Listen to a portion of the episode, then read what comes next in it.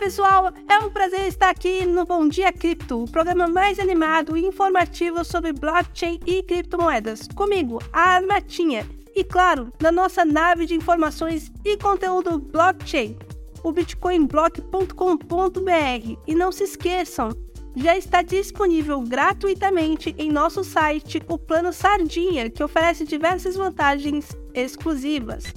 E agora vamos à notícia. A OKEx recentemente divulgou sua última prova de reservas, revelando que ela possui cerca de 9 bilhões de dólares em ativo.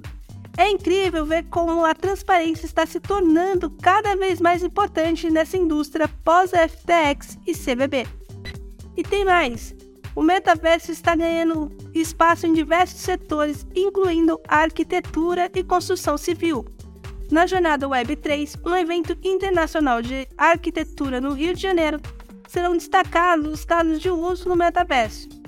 E não para por aí, a SEGA deu sinal verde para o uso do seu personagem de Virtual Fight em um novo projeto de jogo NFT, mostrando como a tecnologia blockchain pode ser aplicada em diferentes áreas.